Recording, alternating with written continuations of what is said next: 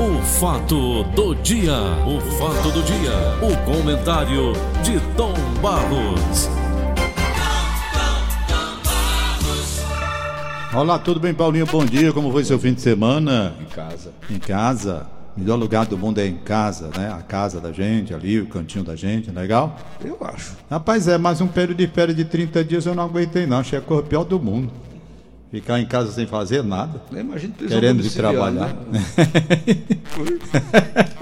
você acha ruim estar em casa? Pega um meio de xadrez pra você ver, depois você não quer estar em casa.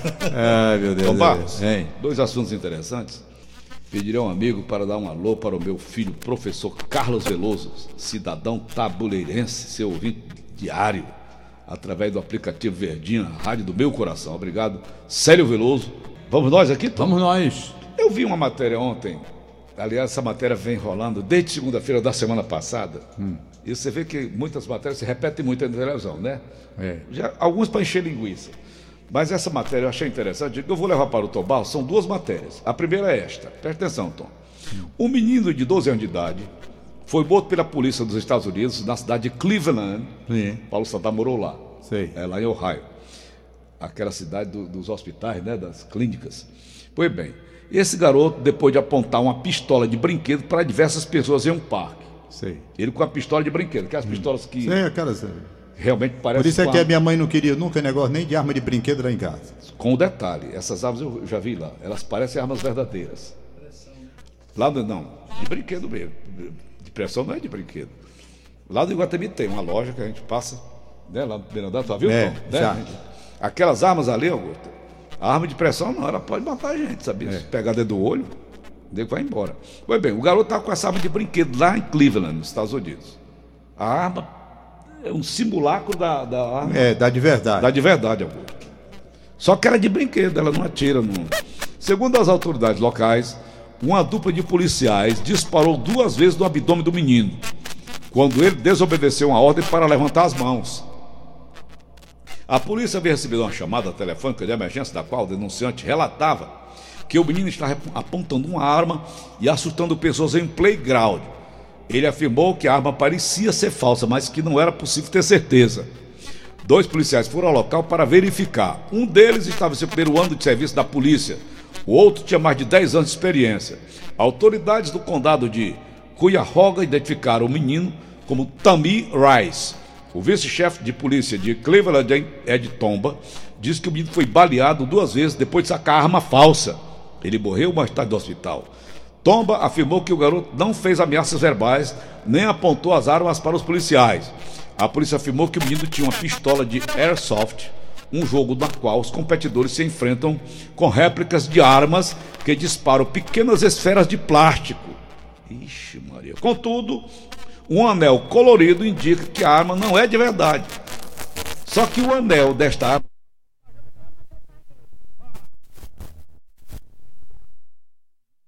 ficava brincando de sacar pistola. Eu não sei se é real ou não, afirmou ele. Mas Jeff Fulmer, presidente da Associação de Policiais de Cleveland, disse que os dois guardas não tinham conhecimento desses comentários quando foram enviados ao local. O correspondente da BBC Washington, David Willis, disse que foi aberto um inquérito e que os dois policiais estão afastados das ruas. O controle da venda de réplicas de armas dos Estados Unidos já foi alvo de esforço- esforços parlamentares. A deputada Alicia Reis, democrata de Ohio, disse que proporá uma legislação para fazer com que todas as armas de brinquedo vendidas nos Estados Unidos sejam pintadas com cores brilhantes para facilitar sua identificação.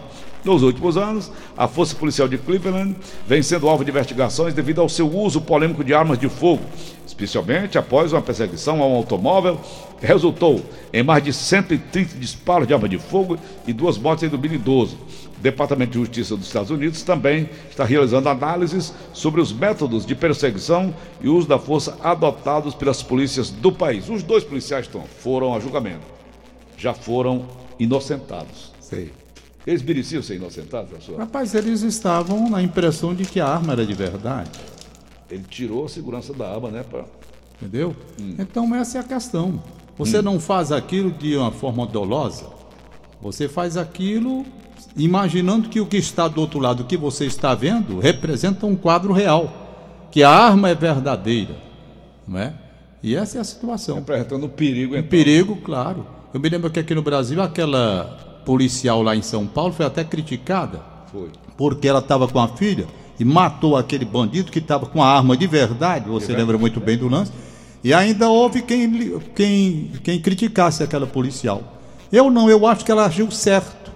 Ora, se tem uma pessoa com arma de verdade apontando uma, um bocado de pessoa ali na parada do ônibus, chega um sujeito armado, e a mulher que é policial está armada, ela tem que agir como agiu mesmo. Sabe? Tem é, que agir. Defesa... E ainda houve quem levantasse a voz contra aquela policial, que depois até ela, ela, ela. A Maria do Rosário. Foi eleita deputada, hein? A Maria do Rosário. Foi a Maria do Rosário? Foi, foi? criticou. Pois é. Então, não tem, não tem isso não, rapaz. Se você está com a arma, você pode matar uma pessoa a qualquer momento. Então, se tem um policial, como era o caso dela, armada, e na hora houve a, a oportunidade de disparar como na verdade ela disparou, corretíssima atitude da policial. Mas lá no caso dos Estados Unidos, o menino era negro. Eu sei. Os policiais eram brancos. Sei. São Bom, brancos. Vamos nessa Aí questão do racismo, coisa, é, né? do racismo. No entanto, no entanto, Tom Barros, a morte desse garoto levou a família para uma situação melhor. Claro que a gente não vai concordar com a morte, né? Não, rapaz, é uma tragédia. 6 milhões de dólares. É, é, uma tragédia, é uma tragédia, não é? é que não tem reparo, né? Certo?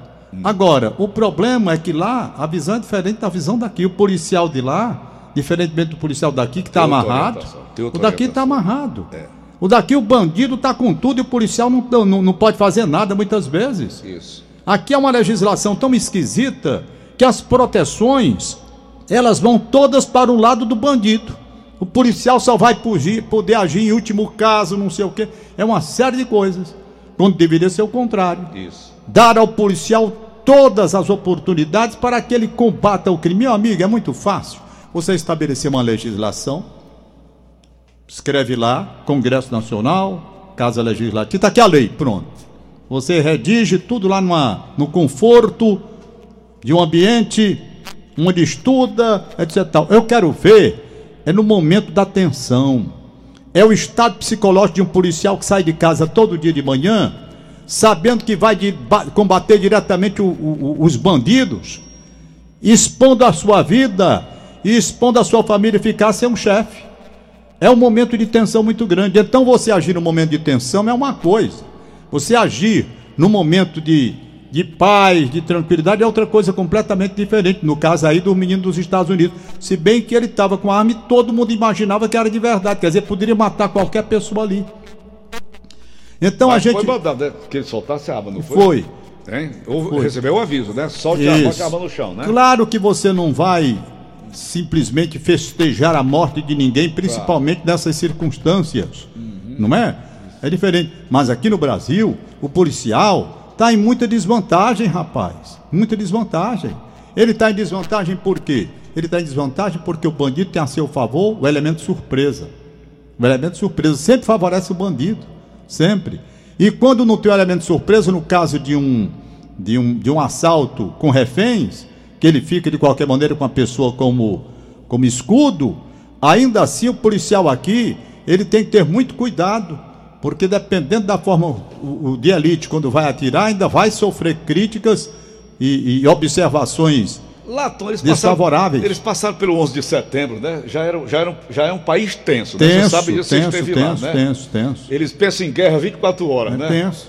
Então é um povo Rapaz, nenhum violento. policial no mundo, nenhum policial do mundo passa o que o policial aqui do Brasil passa. É. Nenhum, porque aqui o policial ele é alvo dos bandidos é. diariamente. Isso os é bandidos ficam de olho nos policiais. Uhum. E os policiais amarrados. É bom que fique bem claro. Uhum. Por uma legislação que favorece a bandidagem todinha aí. Alguns não. Ô Tom, outro assunto. São 7h42. O presidente Jair Bolsonaro suspendeu o uso de radares estáticos, móveis e portáteis em rodovias federais. Não são só os pardais, né? Como ele chamava, né, Tom? Radares móveis, portáteis e estáticos. E de, a decisão foi publicada no Diário Oficial da União e deve valer até que o Ministério da Infraestrutura revise equipamentos. A nova determinação não muda o funcionamento de radares fixos. Bolsonaro cita no texto que quer evitar a utilização meramente arrecadatória dos instrumentos e equipamentos medidores de velocidade. Também foi determinado que o Ministério da Justiça suspenda a fiscalização eletrônica realizada pela Polícia Rodoviária Federal até que o Ministério da Infraestrutura conclua a revisão dos procedimentos e equipamentos. A briga do presidente contra os radares não é novidade.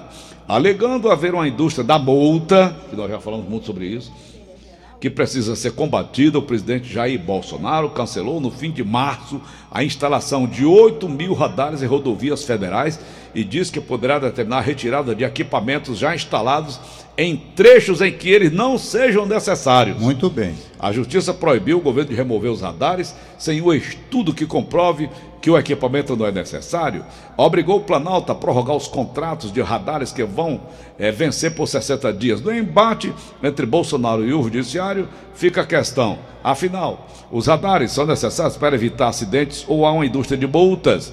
O professor Jorge Tiago Bates, é um especialista, do Departamento de Transporte da Universidade Federal do Paraná, afirma que o excesso de velocidade é um dos principais fatores de risco para acidentes de trânsito. O professor está dizendo. A própria Organização Mundial de Saúde, OMS, sempre traz que os principais fatores de risco são excesso de velocidade, falta de uso de equipamentos de proteção, álcool, drogas e, mais recentemente, o uso do celular, diz o professor. Estudos internacionais atestam que os radares são eficientes para evitar acidentes, mortes e feridos. Segundo o estudo do The Handbook da Off-Road Safety, Missouri, do pesquisador norueguês Hanny Ulrich. Os é bonito, Tá em inglês bonito. Eu não sei pronunciar desse jeito aí, não. Desenrola aqui minha língua também. Vai. Pronto. Voltou normal. Muito bem. Aí, então, os equipamentos de controle da velocidade, segundo o pesquisador norueguês Ulrich, reduzem o número de feridos em até 20% e de mortes em até 50%. Aqui é o pesquisador norueguês. Tá bom? Estatísticas da PRF indicam a eficiência dos radares. As estatísticas da Polícia Rodoviária Federal também indicam o mesmo que os estudos internacionais. Segundo a PRF, os acidentes vêm caindo nos últimos 10 anos. O período coincide com o aumento do número de radares das estradas, embora haja outros fatores que explicam essa queda, tais como o aumento da fiscalização e a lei seca. Em 2009 foram 158 mil, aqui é que vem a estatística, 158.647 acidentes nas rodovias federais, segundo a PRF. Já em 2018, ano passado, foram registrados 69.207, uma redução de cerca de 57%. Ainda assim, o número de acidentes são elevados. Em 2017, aí passado, foram 89.318, segundo a PRF. Desse total, 10.420 foram causados pela velocidade incompatível. Eles deixaram 9.658 feridos e 1.007 mortos todos os direitos reservados é, para eles. O ranking de infrações desse mesmo levantamento, a mais flagrada pela PRF foi transitar em velocidade superior à máxima permitida em até 20%, com 2,3 milhões de casos. A terceira foi transitar em velocidade superior à máxima permitida em mais 20% até 50%, com 499.500 ocorrências. A minha pergunta a ti é bem simples, Tomás. Eu vi a matéria completa, está faltando alguma coisa aqui. Segundo os especialistas, entre aspas, a retirada dos radares, tu sabe que tem um lobby por trás disso, não tem, Tom? E pesado, né? A retirada dos radares é, não diminuiu o índice de acidentes, né? No entanto, diminuiu as, infra... diminuíram as infrações. Como é que você analisa isso? Rapaz, nem tanto ao mar, nem tanto a terra. Não é? Vamos aqui com moderação. Os radares são necessários? São. O problema é que eles exageram. É. O presidente Jair Bolsonaro está certíssimo quando ele diz que tem que rever, porque há pontos onde não se justifica a instalação de radar. Ali é só para ganhar dinheiro. É não, você tem que examinar os pontos necessários para a colocação do radar. Por quê? Porque, lamentavelmente, o motorista brasileiro é o zer e em desobedecer. É a legislação do trânsito. Deixou no bolso ele. Não é? Essa é que é a verdade. Nós temos de entender. Eu vou aqui na BR-116, onde eu vou para o Aquiraz, lá para o Cato Leve Clube de Aviação, que é meu caminho.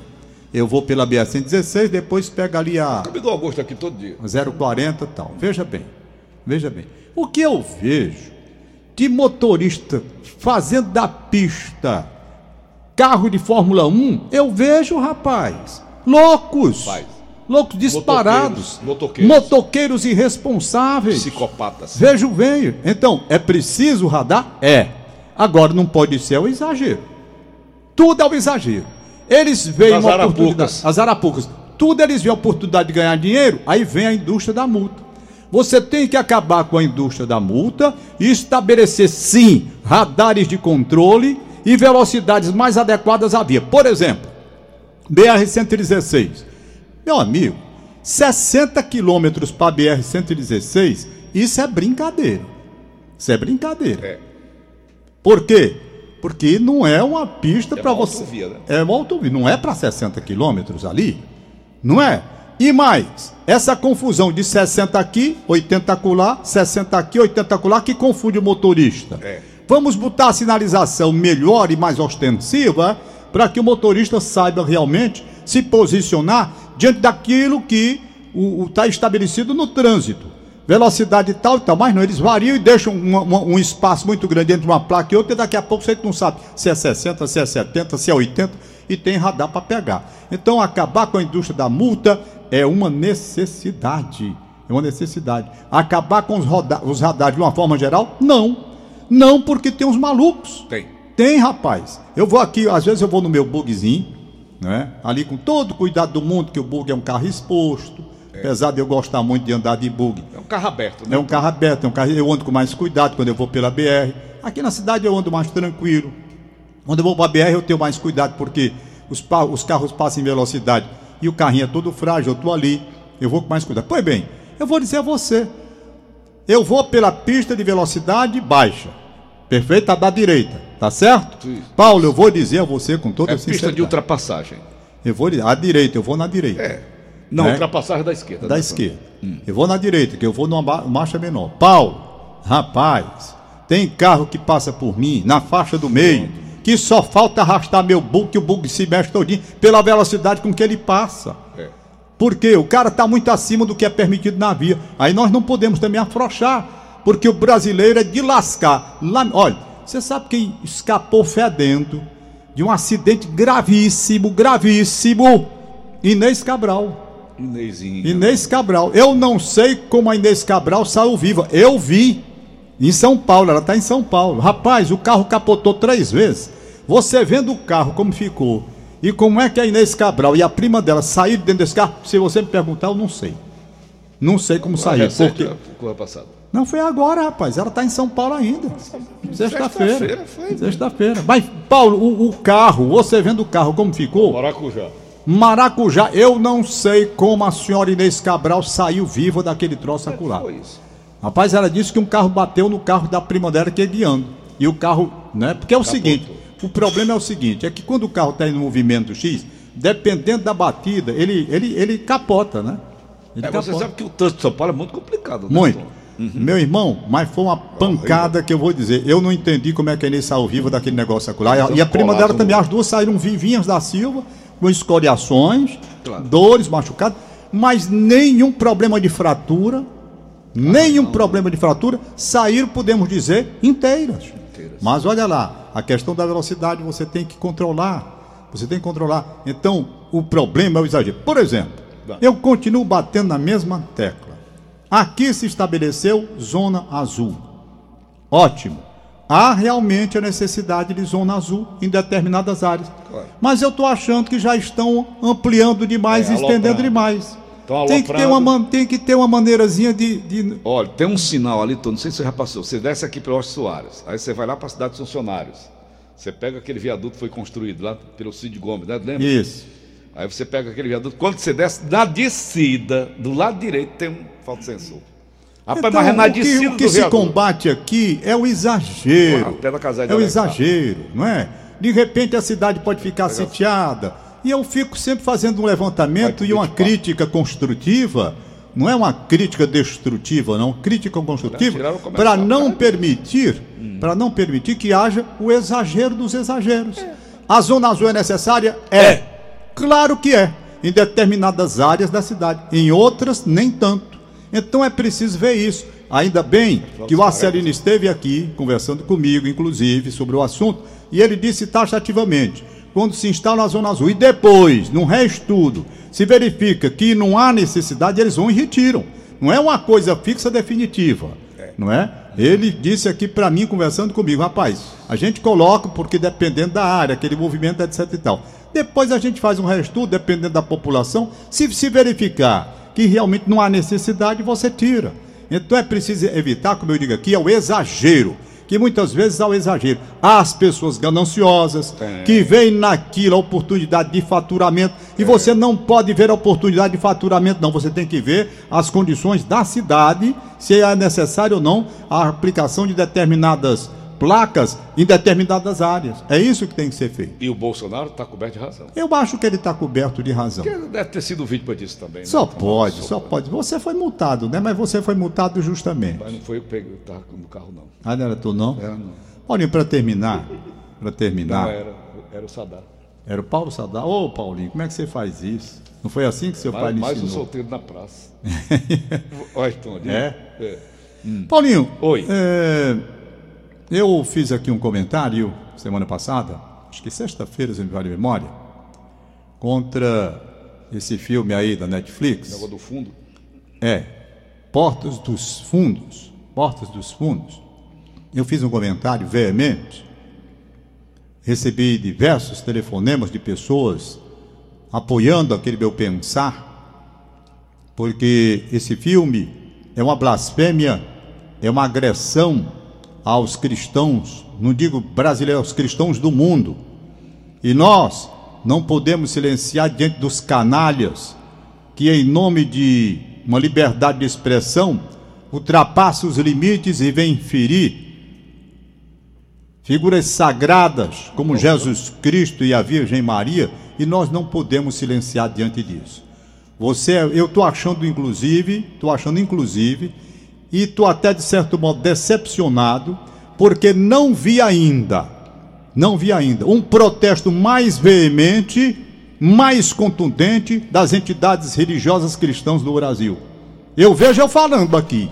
Vi o Carlos Bereza também, que fez um depoimento de 10 minutos, também com muita veemência, condenando esse negócio de Porta dos ele Fundos. Que é ator, né? Inclusive, ele diz que Porta dos Fundos, na, na tradução direta, significa portas do inferno. Né? Uhum. O Carlos Vereza. Uhum. Eu só não vou colocar aqui o depoimento dele todo, porque dura nove minutos. Mas pelo menos você me permite botar dois minutinhos só? Na hora. Permite? Então, Augusto, eu vou colocar aqui no ponto. Eu tentei assistir o filme, Tom Barros. Foi, não foi? Tentei assistir o não filme. Vai ver, não, Paulo. Minha luta é exatamente o contrário. Não vai ver. uma besteira muito grande. Não vai ver essa porcaria, não. É uma besteira, mas é uma blasfêmia. Eu sei que é uma blasfêmia. É um ataque à figura. Eu duvido que esse pessoal que se diz corajoso como é, eu duvido, mesmo aqui no Brasil, que eles façam qualquer coisa com Maomé. É, porra. Não fazem. Hum. Agora, os cristãos que cruzam os braços e aceitam, eu estava pensando, por exemplo, de uma manifestação mais contundente da CNBB de uma manifestação mais contundente dos evangélicos. Nós precisamos levantar a voz contra esse tipo então, de filme. Os deputados evangélicos têm lá A bancada cadê? tem que falar. Hum. Será que estão com medo? Estão com medo? O que, é que tem por trás disso?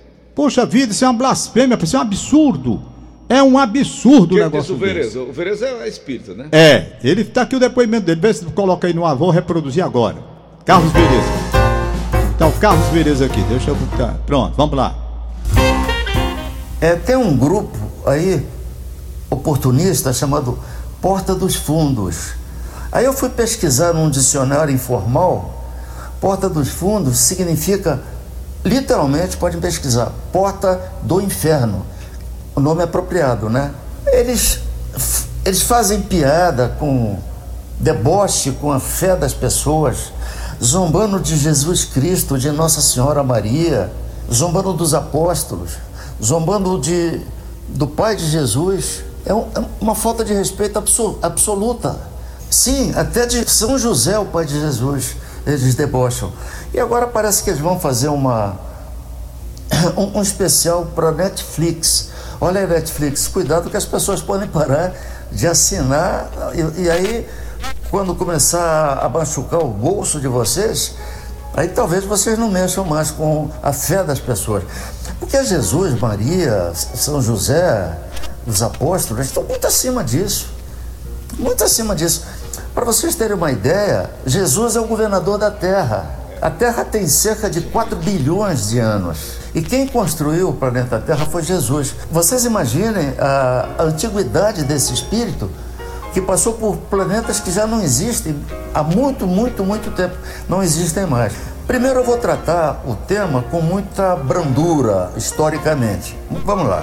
História judaica, Flávio Josefo, no primeiro século, somente em 37 depois de Cristo. Ele viveu de 37 depois de Cristo até 100 depois de Cristo.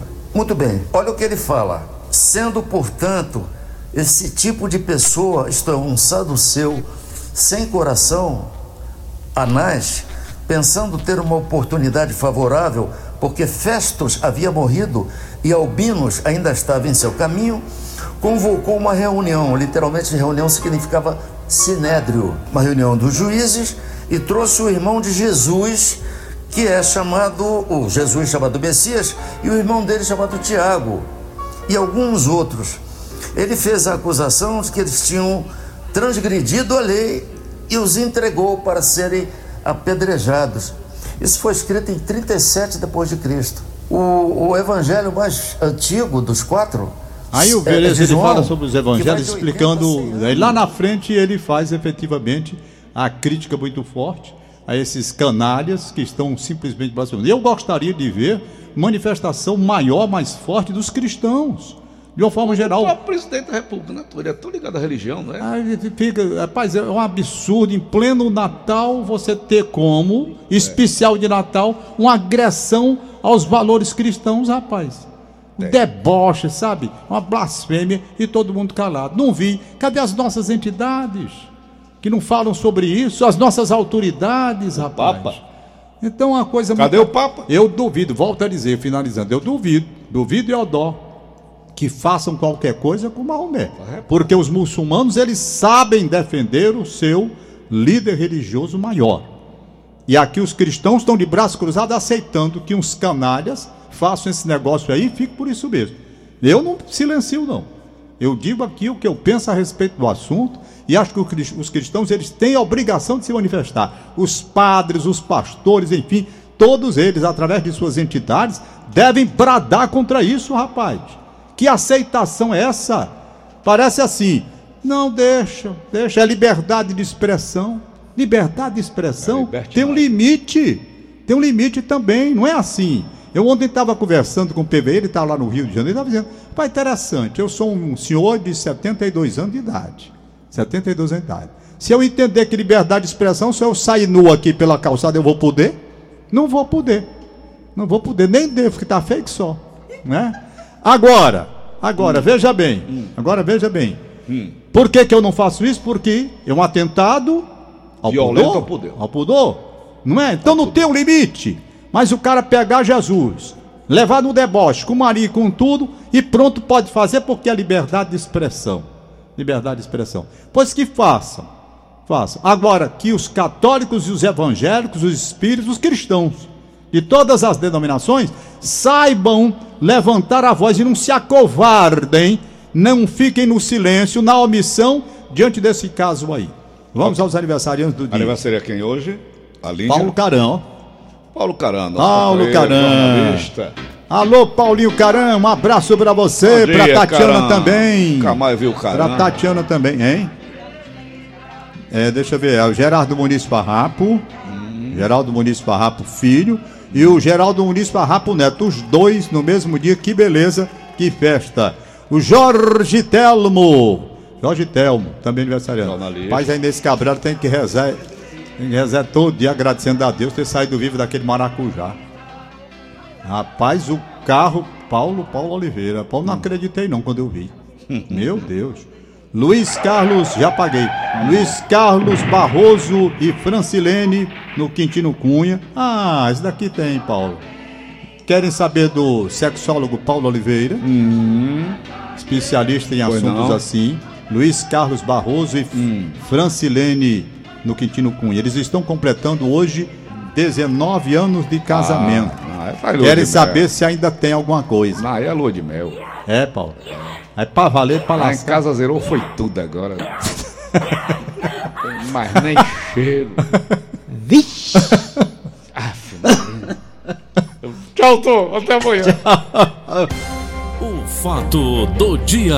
O fato do dia. O comentário de Tom Barros.